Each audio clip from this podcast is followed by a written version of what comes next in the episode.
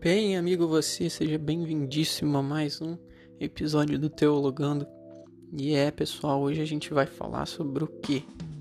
Vai ser sobre ansiedade. Se talvez seja um cara ansioso, não sei se você é. Na verdade, eu acho que todo mundo é um pouquinho, né? Pelo menos um pouquinho. Mas é isso aí.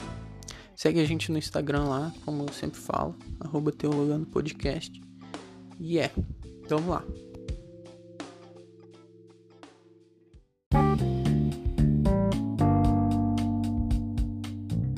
E aí, você é ansioso ou ansiosa? Olha, talvez você não saiba, mas então eu vou te ajudar aqui. Eu vou te falar de alguns sintomas de ansiedade e você vai poder formular sua resposta ou dar o seu próprio diagnóstico.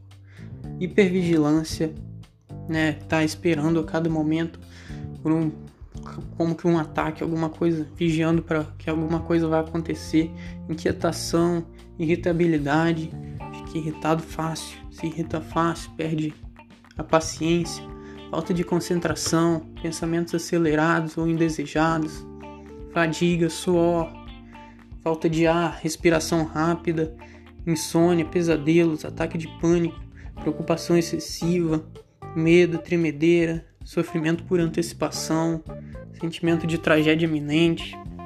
São esses e tantos outros. Mas e aí, você se identificou? Agora você acha que é ansioso ou ansiosa? Então, eu acho que a maioria de nós somos, né?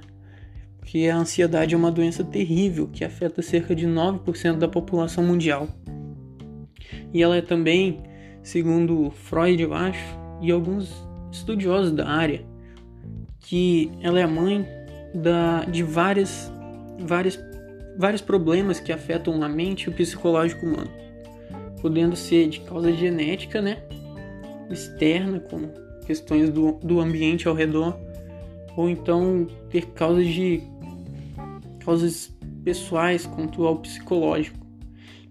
Mas fora essa questão de estatísticas e dados de saúde, o meu ponto aqui, como sempre, é mostrar como que a Bíblia aborda essa, essa, esse tópico da, da vida humana da ansiedade.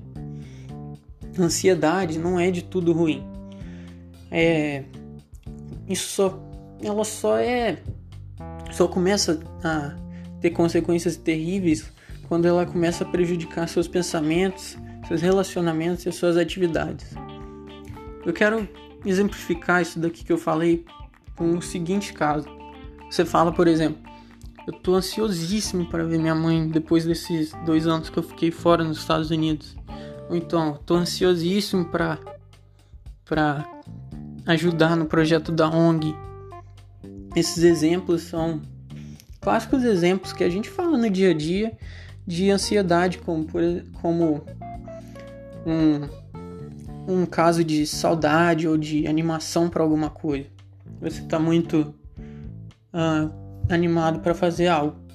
Mas quando ultrapassa isso já já não está certo. Quando rouba sua paz, já você já tem um problema.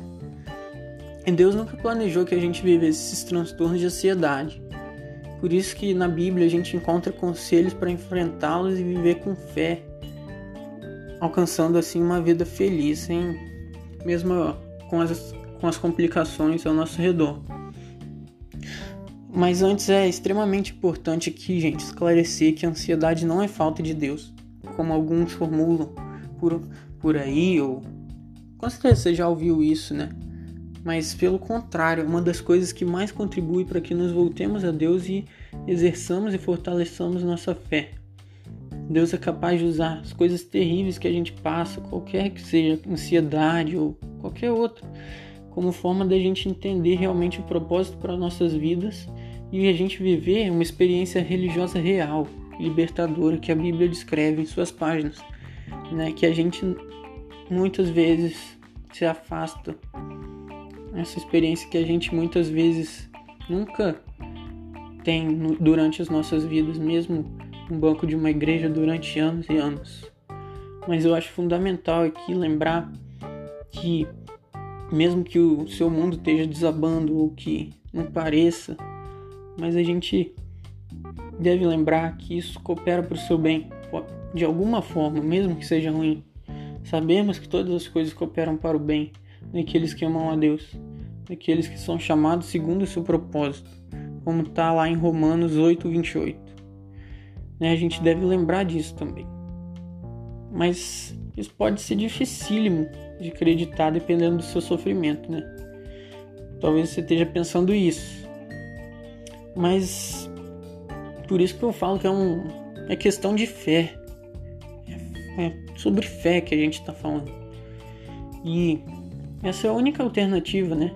A esperança na bonança futura. Porque vai haver paz ainda. Hum, vai passar.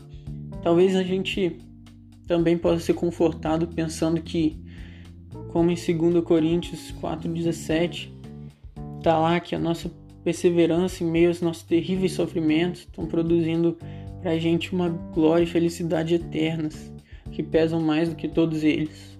Seja mesmo que seus problemas te levem à morte, a felicidade eterna está por vir. Então não desista. Quando a gente nesse momento, quando a gente vai respirar o ar de um monte, onde não haverá mais morte, nem tristeza, nem choro, nem dor, como dito em Apocalipse 21:4. Mas, meu amigo ouvinte, lembre que Deus é um Deus pessoal que te ama e sabe e te ama incondicionalmente, sabe muito bem, melhor que você, o que se passa no seu íntimo.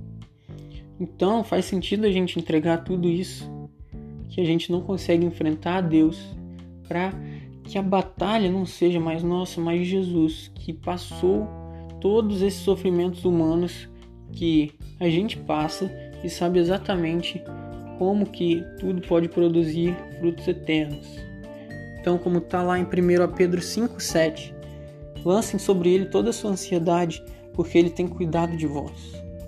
Assim a gente vai encontrar conforto, paz e esperança, mesmo em meio à angústia. Aí tá a beleza dessa questão. E mais, em Filipenses 4, 11, 12 e 13. Não estou dizendo, Paulo falando, que. Não estou dizendo isso porque esteja necessitado, pois aprendi a adaptar-me a toda e qualquer circunstância. Sei o que é passar necessidade, sei o que é ter fartura. Aprendi o segredo de viver contente em toda qualquer situação, seja bem alimentado, seja com fome, tendo muito ou passando necessidade. Tudo posso naquele que me fortalece. E esse texto é muito mal não mal usado, mas tirado do contexto ultimamente, bota cola no carro tal, que como que eu posso fazer, como que eu posso alcançar tudo, posso alcançar meus sonhos e tal, mas na verdade ele significa que a gente suporta tudo em Deus. E muitas vezes a gente lembra do que tudo que a gente possa, pode alcançar, mas se esquece do que a gente pode suportar, que é a verdadeira aplicação. E por que não suportar ansiedade e problemas do tipo, né? Filipenses 4 ainda. Não andem ansiosos por coisa alguma, mas em tudo, pela oração e súplicas e com ação de graças, apresentem seus pedidos, seus pedidos a Deus. E a paz de Deus, que excede todo entendimento, guardará os seus corações e as suas mentes em Jesus. Está em Filipenses 4, né? 6 e 7. Então, se você quer ansiar por alguma coisa, anseie por essa paz. Converse com Deus, entregue essa luta. Ele vai cuidar de você e você vai ter alívio, forças e fé para continuar firme na tempestade até que o seu caráter seja aperfeiçoado. Porque, em última instância, esse é o propósito. Frutos eternos. Porque a paz não chega necessariamente quando seu problema passa isso é muito importante lembrar. Mas quando a gente, quando você lembra que Deus pode enfrentar com você. Então, no mais, uh, que a gente cultive bons e dignos pensamentos, porque assim a gente vai estar no caminho certo, no caminho mais certo. E finalmente, como diz Paulo, Finalmente, irmãos, tudo que for verdadeiro, tudo que for nobre, tudo que for correto, tudo que for puro, tudo que for amável, tudo que for de boa fama, se houver algo de excelente ou digno de louvor, pensem nessas coisas. Filipenses 4:8. É isso, então, amigo, não tenha medo, viva com esperança. Porque na Bíblia, e até uma ironia do livro, a gente tem 365 ou 366 vezes não temas. Para cada amanhecer, cada novo dia você tem. Não tenha medo, vai estar tá tudo certo. Não seja ansioso. Calma. Seus, seus problemas têm um, um propósito. Eles vão eles foram permitidos para você crescer de alguma forma. Não tema. Tenha esperança no futuro. Não há o que temer. Então espero que essas palavras tenham confortado o coração de vocês. E é isso. Um abração, até a próxima.